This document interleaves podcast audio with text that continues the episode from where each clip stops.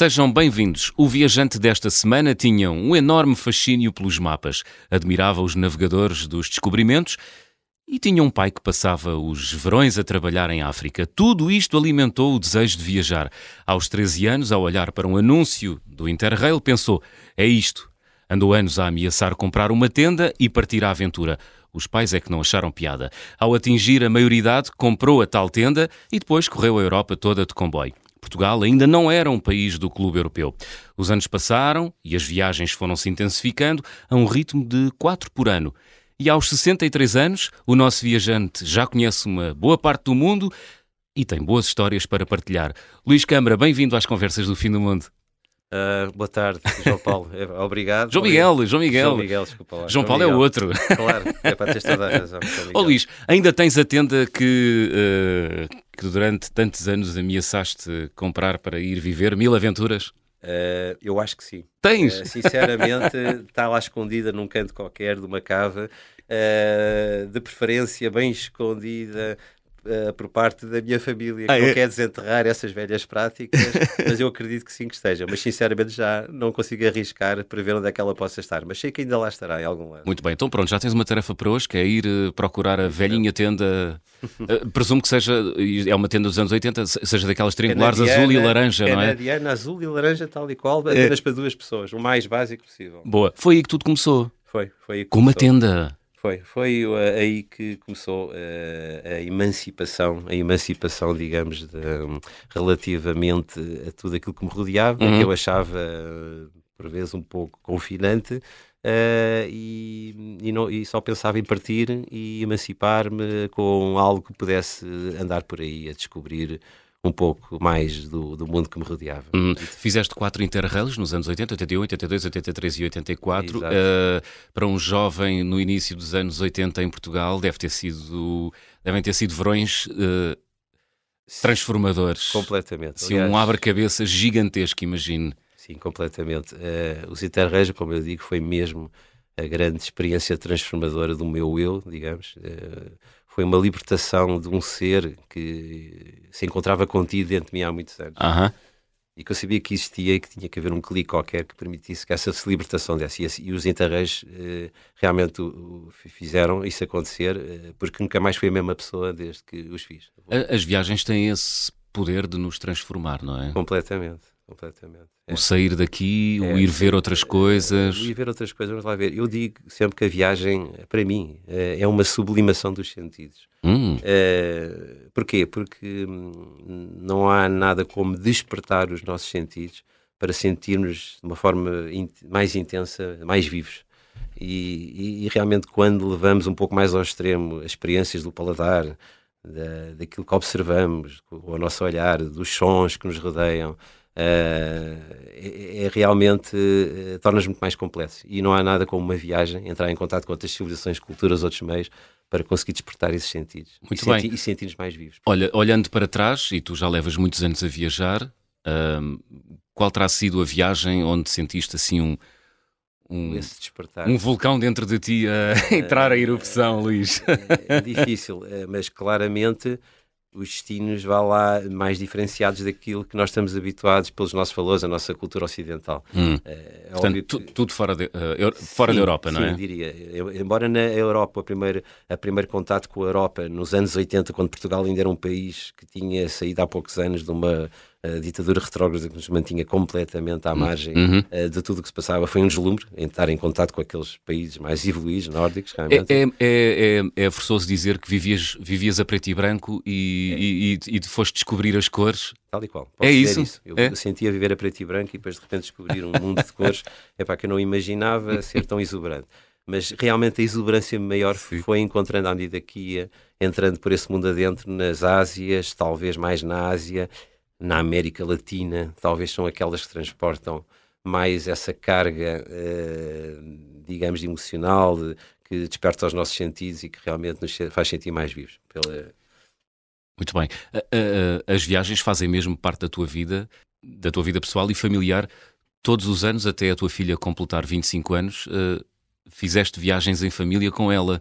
Isso é extraordinário. Uh, eu até completar 25 e, e depois disso. E depois disso. Não, eu nunca eu não vou, eu não imponho nenhum, nenhum limite à minha hum. filha viajar. Aliás, uh, viajaram foi uh, os aniversários da, da, tua filha que foram sempre passados em viagem, é isso? Exato, isso mesmo. Oh. Ah. Nós tínhamos um hábito que era para coincidir com as férias escolares da minha filha, da Inês, uhum. arranjar sempre forma de fazer as nossas viagens coincidindo com o aniversário dela, que é 31 de julho e portanto é mesmo no pico do verão. Oh. Uh, e por isso escolhíamos destinos uh, e eu tinha o cuidado de planear uh, as coisas de forma que o dia de aniversário dela fosse uma coisa especial, sem que ela às vezes, muitas vezes soubesse, era hum. surpresa. Uhum. E, e, isto foi uma forma de lhe presentear com aquilo que de melhor o mundo tem para oferecer e eu penso que contribuiu de uma forma, penso, não tenho a certeza, de uma forma completamente decisiva para a personalidade dela, para aquilo que ela hoje é e ainda poderá vir a ser.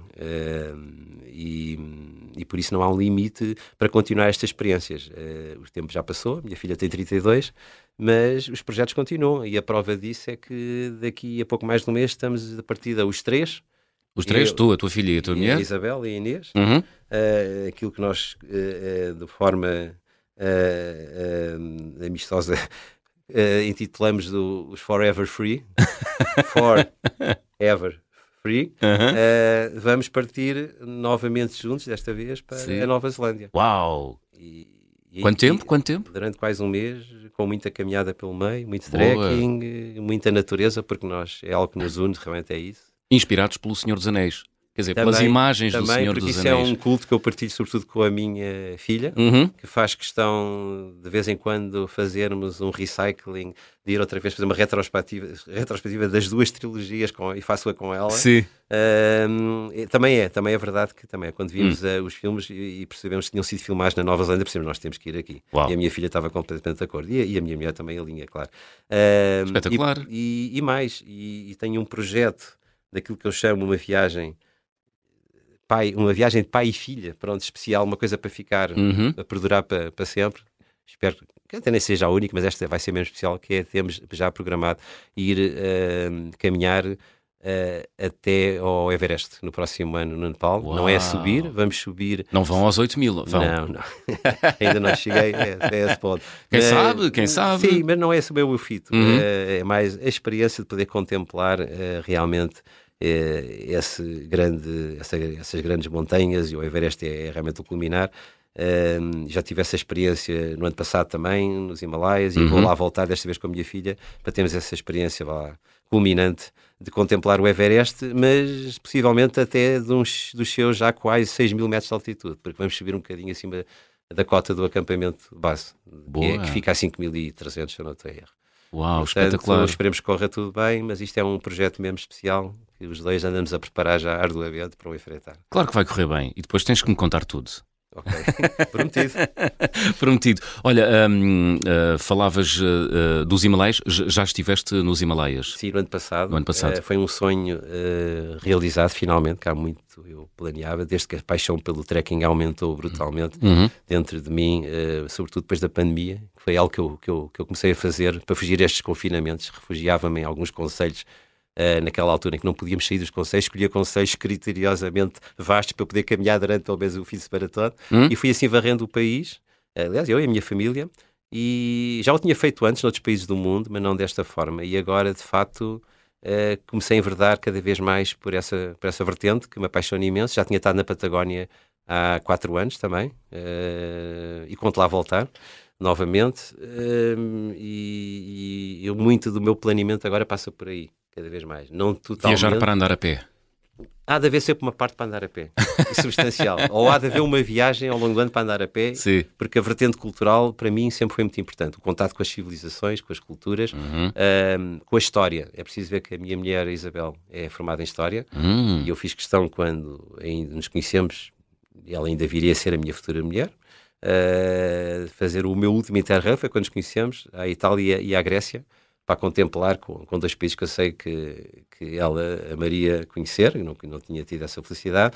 E a primeira viagem, aliás, que eu fiz também com ela, depois de, de acabar a possibilidade de fazer interreis, foi precisamente irmos ao Egito e Israel. Contemplar aquelas civilizações, todo aquele peso histórico, religioso que, que comanda toda aquela região ali do, do, do, planeta e sentir isso de perto foi outra experiência riquíssima também. Uhum. Tu já andaste um pouco por todo o mundo. Uh, como é que planeias as tuas viagens, Luís? Uh, o que é que te move? eu... Ou o que é que te moveu até há, há sim, pouco sim. tempo? Porque agora o que te move é também andar eu, a, a, ir, ir a países para poder andar a pé. Não, se vamos falar de planeamento, eu realmente sou um planificador. Isso é, é? tenho esse defeito uh, não, não, isso é bom, profissional isso é ou virtude, como quiserem, sim, em alguns aspectos será. Uh, um bocado fruto também da minha atividade profissional que durou mais de 30 anos como engenheiro civil. Eu sempre tive o hábito de planear e realmente era algo de muito hum. crucial nessa atividade.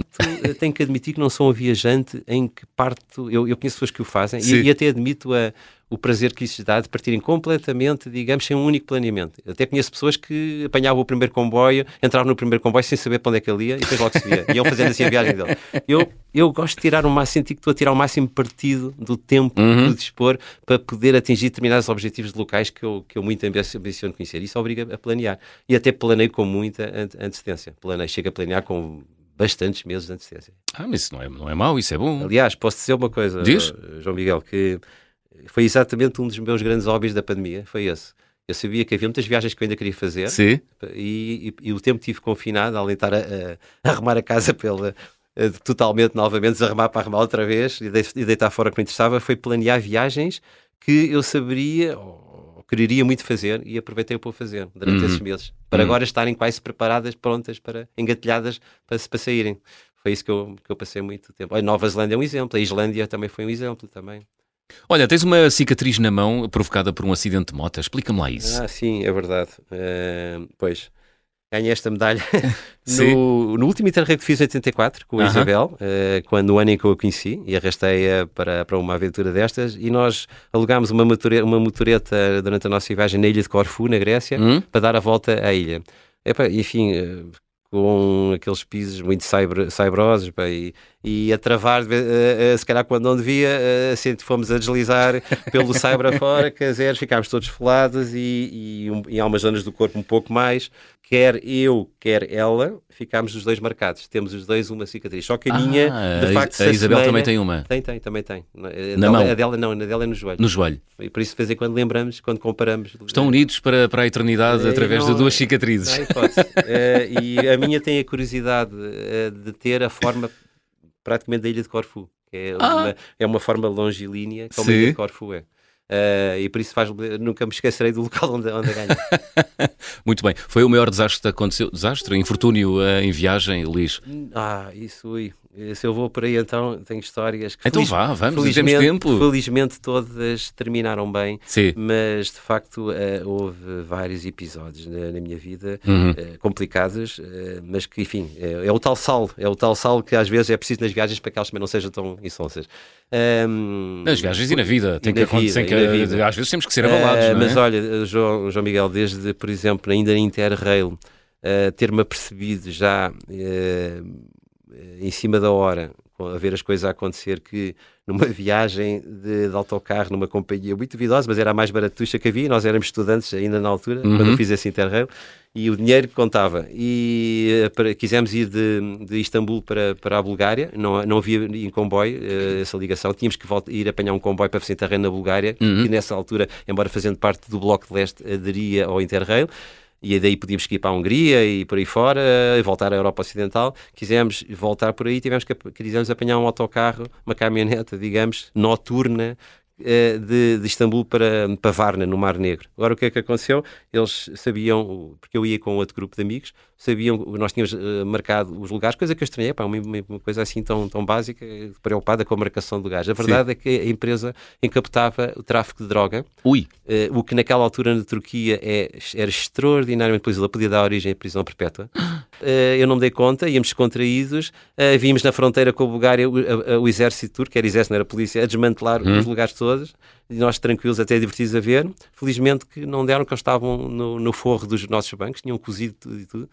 E, só demos a percebermos quando na manhã seguinte, já a clarear de madrugada, o caminista entra por um caminho terra e vai direito a uma clareira onde está um carro branco, um, um pá, um pessoal assim, tipo eslavos, assim, grandes, pesadões, muito fortes, assim, uh, uh, com ar de poucos amigos, uh, manda-nos levantar dos nossos bancos, corta, dos nossos bancos, cortam com uma faca o, o, o, forro e começa a tirar lá sacos de... Assim como se nada fosse. E nós tentámos protestar, ele nada, fazia que não falava, Depois fomos seguidos na manhã seguinte, percebemos para algum desses capangas que estavam com medo de nós fôssemos à polícia, que percebemos, acabámos por não fazer mais nada, a coisa passou, pronto, e continuámos a nossa viagem. Mas podia ter terminado muito mal se por na, na fronteira, nomeadamente da Turquia, tivessem se, se isso tivesse sido descoberto, eu acredito que eles eram capazes de apontar o dedo a nós, que éramos, íamos sentar nesse lugar.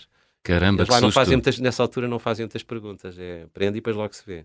Nessa altura era assim, na Turquia, infelizmente. Essa foi uma das experiências, mas eu, eu um, outra, talvez ainda maior, uhum. foi quando numa viagem extremamente ambiciosa, num, num, num grupo de aventuras que de, de, pessoas muito ligadas ao, ao 4x4, de todo o terreno, quis fazer uma viagem, uma ligação por terra de Lisboa a Luanda, em 1992.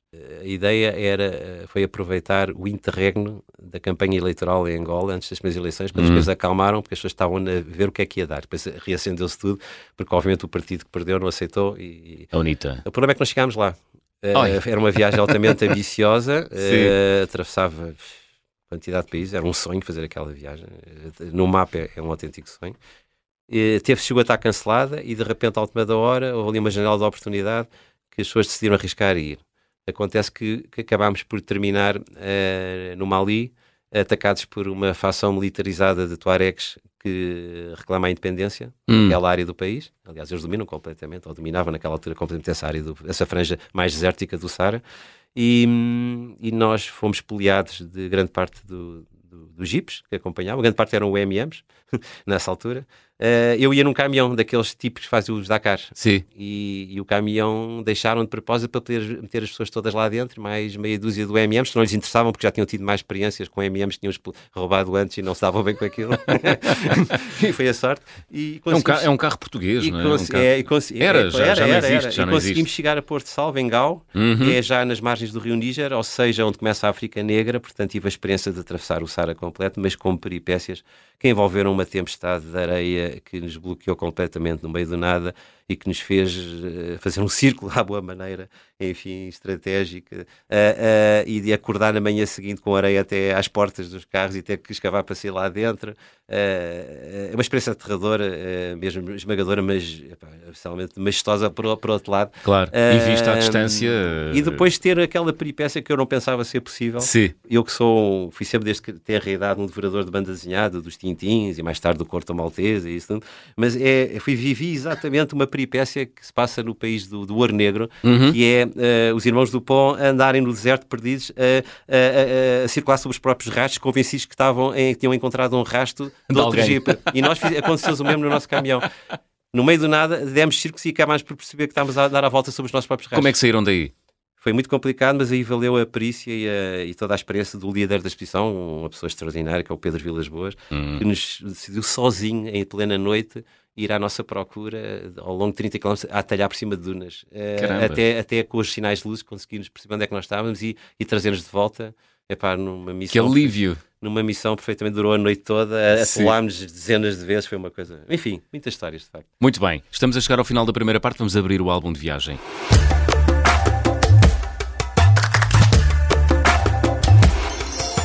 Luís, guardas em casa algum objeto que tenhas trazido das tuas muitas viagens e que seja uh, especial? É assim, um, eu tenho o hábito de trazer sempre uma, uma t-shirt, pronto, é uma coisa uhum. básica. De todos os sítios onde eu vou, tento sempre trazer para me lembrar mais tarde e poder usá-las. Já e... difícil, é muito difícil já conseguir usá-las todas, são muitas, mas uh, comecei a, a fazer, a tentar fazer uma coleção de pequenos barcos de madeira, de vários locais do planeta, sobretudo de madeira, portanto, mais da Ásia, América Latina, África, e depois também interrompi, ou várias tentativas, várias coleções interrompidas. Uh, tenho alguns objetos, sim, uh, especiais, olha, por exemplo, uma roda, uma roda de orações tibetana, Uh, que trouxe da China, de um mosteiro budista, uh, já próximo do Tibete, mas na China.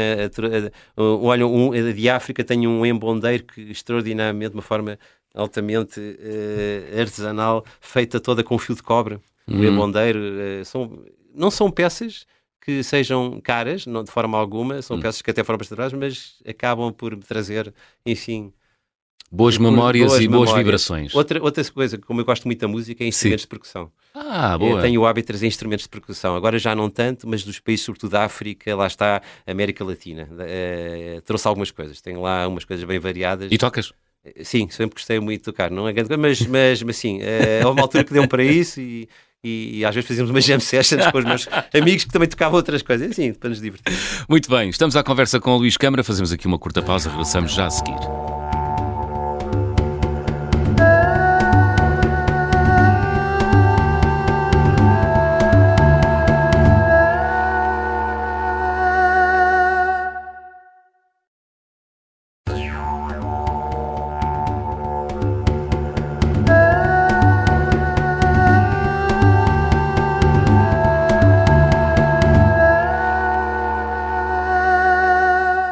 Segunda parte das conversas do Fim do Mundo, esta semana com Luís Câmara. O Luís começou a viajar muito cedo, já leva muitas décadas eh, de viagem. Luís, uh, já andaste, ora deixa-me lá ver, porque isto o currículo é imenso. Patagónia, Egito, Israel, uh, enfim, Ásia, África. Contaste uma aventura que viveste uh, em África com 4x4 no meio do deserto. Qual foi para ti o sítio onde sentiste verdadeiramente que fazia sentido orientar a tua vida para as viagens? Isso é uma pergunta realmente muito difícil, porque eu tenho complementado imenso uh, os meus destinos e todos eles têm proporcionado realmente uh, momentos inesquecíveis e extremamente enriquecedores. Uh, há de facto um apego que eu tenho cada vez mais sinto forte, é um bocado regressar às origens. Eu tive essa primeira fase que é o apego pela natureza uhum. e hum, depois houve uma fase muito urbana em que me fascinou imenso todos os mundos mais urbanos, as grandes metrópoles. Uh, uh, e eu, como tenho o, hobby também muito forte, que é um culto que eu desenvolvo, desenvolvo juntamente com a viagem que é o da fotografia, uh, andei muito envolvido nessa vá lá, vertente da street photography, digamos, hum. da fotografia de rua, não há nada como aí, realmente, umas grandes metrópoles. Tens dois livros, não é? Um sobre Cuba e um sobre o Irão. Sim, em, co em coautoria com outro grande amigo meu, uhum. excelente fotógrafo, que é o Carlos Lopes Franco. Uh, exato, viagens que resultaram a Cuba quando, na morte, quando, quando aconteceu ter morrido o, o Fidel Castro, embora nós não soubéssemos que isso ia acontecer, calhou por simplesmente estávamos lá quando isso aconteceu uhum. e aí acabou, acabou por, por decidir o destino de, de, desse, desse trabalho, desse projeto uhum. e do livro e mais tarde no Irão, porque realmente achámos que era um país de um fascínio extraordinário, que merecia uh, ser visto de uma forma mais transversal e completa possível, porque as pessoas têm ideias muito, muito, muito, muito uh, diferentes uh, do país,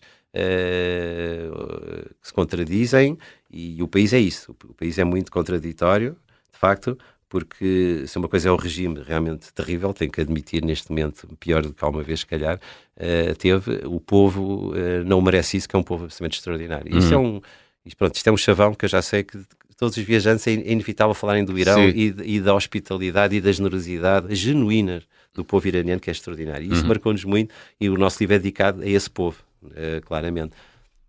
daí se chamar as faces de um país mal amado. Uhum e foi uma experiência riquíssima. E eu agora sinto cada vez mais, nesta fase da vida, voltar outra vez à natureza. Daí os trekkings, uh, os grandes destinos de natureza. Isso, para mim, é, neste momento, é o que eh, faz mais sentido. Hoje em dia, a globalização matou muita diferenciação e encontrou-se coisas muito estranhas, muito híbridas, hum. e depois não são nem carne nem peixe. Tornou o mundo muito homogéneo, não é? E, sim, e a natureza está lá, está lá sempre, não nos desilude. Uhum. e, e, ainda assim tenho muito para descobrir. Olha, fiquei intrigado aqui com uma coisa no teu percurso como viajante. Viste homens a fazer crochê no lago Titicaca. Uh, sim, sim. Uh, uma viagem ao Peru. É um lago que fica entre, entre o Peru e a Bolívia. É, fica no meio do lago Titicaca, a, uhum. 4, a 4 mil metros de altitude.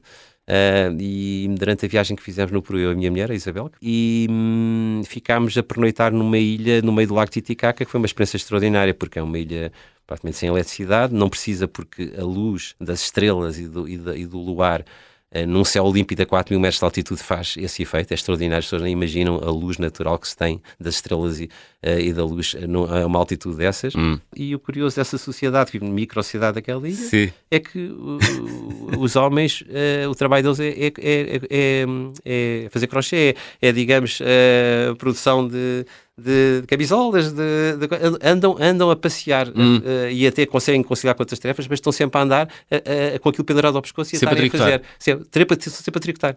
Só adoro, só vi homens a tricotar, às vezes param para falar ou para fazer outra coisa e depois continuam a tricotar. Eu achei aquilo realmente uma delícia. E conseguiste perceber porque é que isso acontece? Uh, não, é apenas uma, uma, É assim. Na altura eu penso que procurei saber, Sim. explicaram. É uma tradição, é, é assim que, que suposto, os homens é que está suposto, e acho que chamam assim essa tarefa. Uhum. Uh, uh, e depois essa estadia, agora lembrei-me a propósito, terminou com uma coisa também, uma outra tradição eh, já importada mais recentemente, Sim. que foi dada a não ser, na altura não era muito frequente irem muitos visitantes de fora àquela ilha e nós ficámos a dormir numa coisa extremamente básica, num, num casebre, enfim, uh, terminou com uma experiência que fazia parte dos costumes daquela cidade, que era as crianças Uhum. convidavam os viajantes, os poucos que lá iam, a fazer um jogo de futebol. Eh, a 4 mil metros de altitude. Ui. Se estás a ver o que, o que é que isto quer dizer, para pessoas que realmente não tinham assim essa preparação. E depois, o- o- os vencedores teriam que pagar, ou melhor, normalmente já sabia que os miúdos iam ganhar, que nós depois teríamos no fim pagar uma garrafa de Coca-Cola de um litro e meio, que eles lá sabiam, num pequeno, su- o único supermercado que havia lá, claro que eles ganharam, e, e eu só sei que eu andei os dois meses seguintes à viagem com uma tosse cavernosa que nunca mais me livrava, fruto de que aquilo é realmente terrível, fazer um esforço a 4 mil metros de altitude. Isso é extraordinário, extraordinário. Olha, e sapinhos na banheira num quarto da Amazónia, que história é esta? Ah, sim, sim, ehm, exato. Puseram-nos ou, ou apareceram? Não, não, aí não é preciso pôr. Aquilo, eh, eh, sim, estamos a falar de, de uma viagem na Amazónia em que fomos tipo três dias, largaram-nos no meio do nada, num, uma espécie de um resort, entre aspas, extremamente básico, só de numas, numas, numas, umas cabanas com palafitas extremamente básicas. Quando chegámos lá, eh, aquilo tem frestas, frestas na- nas tábuas do chão, entra, claro, tudo e mais alguma coisa. No, no, estavam sapos eh, com o resto da resta de água que ainda lá estava, tinham lá ficado. Eh, à noite era, não conseguimos quase pregar olho porque a barulheira dos animais que andavam à procura de comida, porque sabiam que ali eh, havia restos de comida de, de- de pessoas que estiveram a jantar, E- entravam por debaixo do chão, como aquilo era elevado em palafitas, andavam ali debaixo, era um restolhar incrível, um barulho, sei lá, papa-formigas, ou que era, aquilo era um barulho, que era uma coisa impressionante, que não conseguimos pregar olho, até de- era uma aventura quando vinhamos do sítio onde jantávamos para o quarto, à noite aquilo tinha umas luzes, umas tochas a petróleo, e nós conseguimos ver vultos, às vezes certas coisas no meio da ao longe, uma coisa que nos parecia uma pedra, depois começámos a ver, parecia um caranguejo muito grande, e depois afinal era uma tarântula. e nós deixámos-la cautelosamente passar, lá fizemos qualquer coisa, abanámos o chão para ver se ela andou um bocadinho e nós continuámos. É isto, mas isto é, é um bocado a, a coisa de viver, na, ter a experiência de, de estar na natu- de estar na natu- natureza em estado E- puro, e, não é é? extraordinário. E aí, às vezes, mesmo que tu não, não vejas, é os sons. Uma que me impressionou e marcou aí é os sons. As aves, tu às vezes não ouves. Na, na aves. Amazónia. Na Amazónia, as aves, muitas vezes não se vêem no meio daquela tão cerrada que é a estação, mas, mas o som, o som, mas estamos a falar de um som, uma coisa, são milhares, milhares de aves ao mesmo tempo, de vários tipos, a emitir dentro da floresta, enquanto nós vamos eh, naqueles que eles chamam os igarapés, que são aqueles rios muito estreitinhos, aqueles braços de rio muito estreitinhos no meio da selva, ouvir os sons, é uma, uma experiência absolutamente incrível. Para quem gosta de natureza é extraordi- extraordinário. Olha, costuma-se dizer que eh, vemos o, o- o melhor do mundo e o pior do mundo quando, enfim, viajamos. Ahm, tu já tiveste a oportunidade eh, de poder dizer eh, que já viste o melhor do mundo e o pior do mundo, Luís? De certa forma, sim. Eu, de certa forma, sim. Tal a diversidade de destinos que eu cruzei eh, que hum, não tenho dúvidas que tive em, em, em polos opostos de sociedades, não é? Ahm, e, por exemplo, se vi, isto também é um chavão, se vi extre- extre- extrema miséria, e eu penso que ainda hoje ainda será pior, os contrastes sociais aumentaram, por exemplo, na Índia, Hum, um, pá, coisas perfeitamente. É um autêntico morro no estômago. Eu estive na Índia em 1995, se eu não estou em erro, ainda nos anos 90. uhum. E a primeira imagem que eu guardo da Índia foi um autêntico morro no estômago. Foi chegar ainda no fim da monção, chuva diluviana, a vida do aeroporto, entrar no centro de Delhi, na Praça Verme- eh, Forte Vermelho, ou já não lembro do nome da praça, tem lá um forte, e, encontrar, pá, eram milhares, milhares de refugiados que tinham vindo do Bangladesh, também de outro cata- cataclismo qualquer, todos tapados com plásticos pretos no meio daquele dilúvio todo e em andrajos. E, pá, foi a primeira imagem que eu chego à Índia. E depois, um pouco por aí fora, a cena uh, repetiu-se sobretudo nas grandes metrópoles, claramente, nas grandes metrópoles. Isso é. Depois tive uma experiência, talvez o contrário, foi a viagem que eu fiz ao Japão. Uh, em, 19, em 2017, portanto, foi Aham. há seis anos. Uhum. Uh, Por, porquê, porquê porque, que te olha, rendeste ao eu- Japão? eh, mas primeiro porque fiz, fiz, fazia 30 anos de casamento com a minha mulher e ela há muito tempo, eu sei que alimentava o sonho do Japão. Sim. Eu não tanto, não era o meu Uhum. destino primordial, mas eu sabia que ela era, embora ela não manifestasse muito, mas eu sabia. Mas eu, Ja- deixa-me perguntar, o Japão, o Japão das grandes metrópoles ou Não, o Japão rural é eh, e tradicional? Tudo, tudo. O Japão eh, mostrou-me uma realidade bem diferente daquela que eu, que eu imaginava.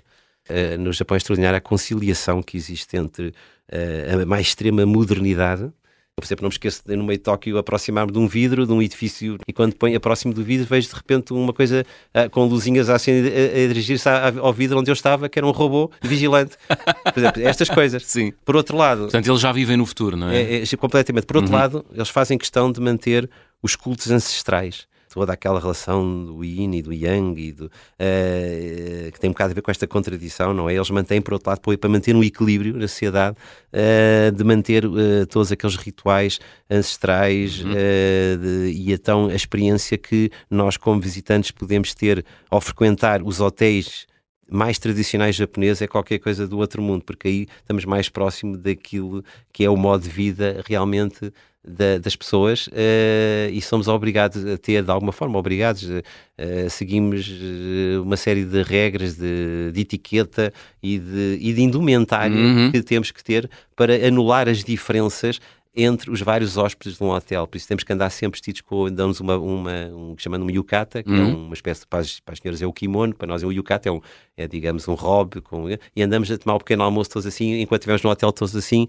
um pouco para diferenciar as classes que existem. Uhum. É uma forma que eles têm. Eu, eu assisti no, e depois os rituais num hotel desse tipo são extraordinários, porque os rituais dos banhos eh, não é como a pessoa imagina que é no Ocidente. Alguns já, já fizeram cedências, mas normalmente no hotel japonês não tem duches nem banhos banheiras na casa de banho. A, então... pessoa, a pessoa, sim, eh, isto é, foi uma novidade. Alguns já têm, mas os mais tradicionais têm uh, um banho público nos terraços, geralmente, porque eles têm água termal e têm uh, banhos termais com água quente e, e depois as pessoas têm, uh, vão todas, é um autêntico ato social, é reunirem-se todas nesse nesse banho termal, estão sentados à volta para, para confraternizarem, mas antes tomam o banho em banquinhos de madeira, daqueles que a pessoa está quase acocorada junto ao chão, com umas uhum. baiazinhas ao lado uns dos outros, todos nus, com, com um chuveiro por cima e, tem lá o que precisa de shampoo, gel, de banho, tudo. Estamos ao lado uns dos outros, claro que isto obriga alguma open mind, não é? Nem toda a gente está exposta a isto, mas eu fiz questão e, e foi interessante, uh, foi uma experiência foi super interessante. Uh, foi interessante, não, foi interessante e, e muito agradável Sim. e só não tive pena não conseguir participar das conversas, que era o único ocidental que estava lá nesse, nesse banho termal, mas não falam inglês, os japoneses ainda hoje mal Sim. falam inglês, uh, mas era uma delícia ver toda aquela gente e só tive pena então ter a máquina fotográfica, hum. porque uh, eles dão-lhes um paninho, dão-nos a nós um paninho para os mais púdicos poderem andar de um lado para o outro, uh, assim, a tapar as partes mais íntimas, uh, e depois o, a, a, técnica é quando entram dentro do banho, dobra o paninho em quatro e põem no, pousam no alto da cabeça. E então a cena era ver vários japoneses à tua frente a conversar com um paninho branco no alto da cabeça. É uma cena, bem, se eu tivesse máquina fotográfica ali, não, era extraordinário. É, é, um autêntico ato social. E, e, e, é muito engraçado. O, sim, mas só que para isto para dizer o quê? Isto tudo num ambiente, num enquadramento de respeito extraordinário. O que eu encontrei no Japão é. foi o respeito levado aos pinkers. Eu nunca vi uma coisa assim. Isso é que realmente foi o, o respeito que as pessoas têm uh, pelo outro eu, é uma coisa extraordinária que eu nunca vi na minha vida. No metro, as pessoas não falam. Eles estão com, com fones, uhum. estão a ouvir o que os outros estão a dizer, mas estão a responder no, eh, por texto sempre. Não se ouve? Eles estão a responder por texto e estão a ouvir com fones. Há locais reservados para idosos e para grávidas, aí nem sequer uma pessoa pode ter um telemóvel ligado. Aí ninguém ia a falar, nem fones, nem nada ligados. Eles respeitam uh, as filas para entrar nos comboios. Então, existe uma fila para um comboio que vai chegar uma hora, pode cinco minutos depois é outra a seguir e por aí fora. Sim. E uma fila para os que saem, porque as portas vão mesmo dos comboios, além de não haver um único atraso uh, que seja de um minuto, ele, ele, eles abrem as portas daquele comboio naquela fila hum. e o hum. outro vai abrir ao lado na outra fila. Por é exemplo, o culto da perfeição. Eu quando é? cheguei lá, numa estação, à boa maneira portuguesa, Uh, queria subir uma escada rolante e, e, e atalhar para a escada rolante como qualquer bom português faz. E depois, no fim, queria-se aquele, eh, acabemos de, de O funil, é? O funil, o funil. funciona. Não, não. Eu depois reparei que estava uma fila de pessoas encostadas à parede e faziam o ângulo 90 graus a acompanhar a parede e eu vi, tive que ver onde é que terminava. Essa era a fila para subir as escadas rolantes. No fim, até foi mais rápido que a pessoa imagina. Olha, quando as coisas realmente seguem uma ordem, elas funcionam, são fluidas. E tudo funciona assim na sociedade japonesa. Uau. Agora, pode ser um bocado, eu digo, as pessoas se acharem secante, acharem demasiado regrado, mas, mas funciona e, sobretudo, o que marcou foi o respeito que as pessoas têm uns pelos outros. Okay, um, isso marcou muito. E, portanto, boa. quando perguntas-me das coisas melhores que eu vi no mundo, se calhar essa foi uma das que me marcou mais, o respeito, Uhum. que é uma coisa que vai faltando muito nos dias de hoje. É verdade, é verdade. Olha, experiências? Uh, és uh, um viajante de experiências radicais? Uh, sim. De tirar de pontes, uh, amarrado a elásticos e coisas desse género ou não? Isso, isso, não, essa, é a minha, essa, essa parte é mais com a minha filha. Aí eu, aí eu já assumi, não, não, não, não medo. Há uma coisa que, que eu gosto de fazer, é quando vou Sim. a alguns países e há condições para fazer, fazer rafting. Águas Rio, Bravas. No Rio Paiva, já tinha uh -huh. feito cá, que é um dos melhores sítios, e depois um, do, um dos sítios mais fantásticos foi fazer no Rio Zambeze, a jusante da, das, das Victoria Falls. Uhum. Aquilo, como deves imaginar, não é logo a seguir às Victoria Falls, não podia, mas mais a seguir a água vem com uma torrental que realmente permite uma experiência de rafting extraordinária. Foi o que eu também fiz numa viagem em que terminei nas Victoria Falls.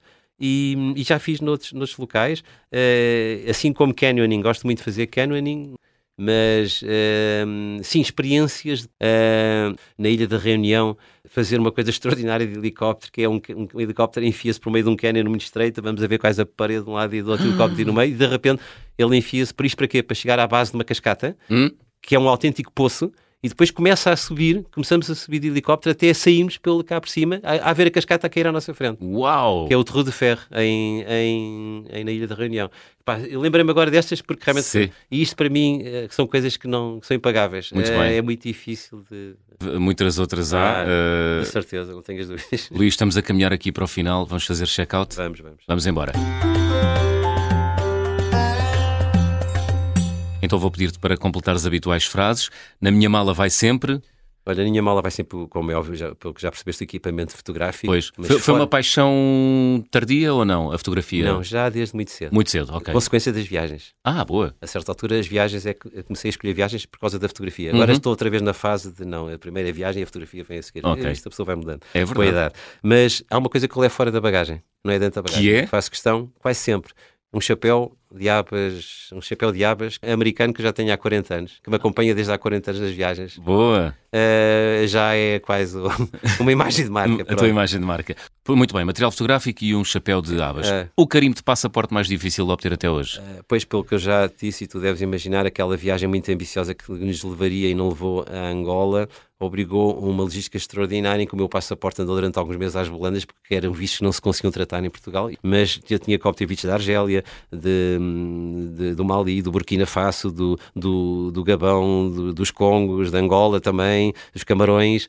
Infelizmente, grande parte deles não cheguei, nem, nem cheguei mais a sequer ir lá. Foi uma, uma autêntica aventura conseguir esses vistos todos, sim. E, mas eh, é um prazer hoje olhar para esse passaporte que eu guardo religiosamente e olhar Sim. para aqueles vistos todos extraordinários, de facto, mesmo não tendo, tendo estado nesses países. A viagem com mais peripécias que realizei? Olha, pelos mesmos motivos que já te contei, a mesma associada Essa viagem de a quatro esta, vezes quatro. porque Realmente foi muita peripécia, desde que praticamente a viagem começou.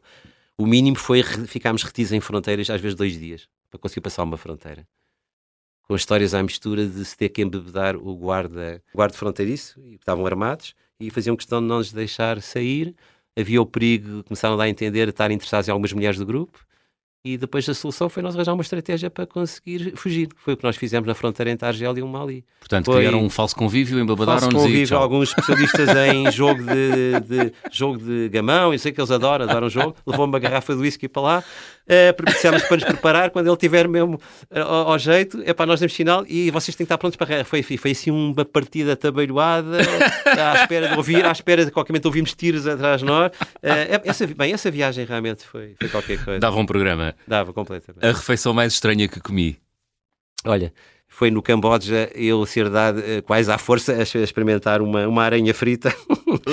Eh, sim, eu fiquei pelas patinhas lá para fazer a vontade às pessoas, mas quando olhava para aquela barriguinha jeitosa da aranha e sentir a cravar lá dentro, não, epá, não, evitei isso, fiquei pelas patinhas. E um porquinho da Índia que era muito apreciado no Peru. No Peru. No, no- em Cusco, Eh, fizemos um restaurante porque aí não havia posse.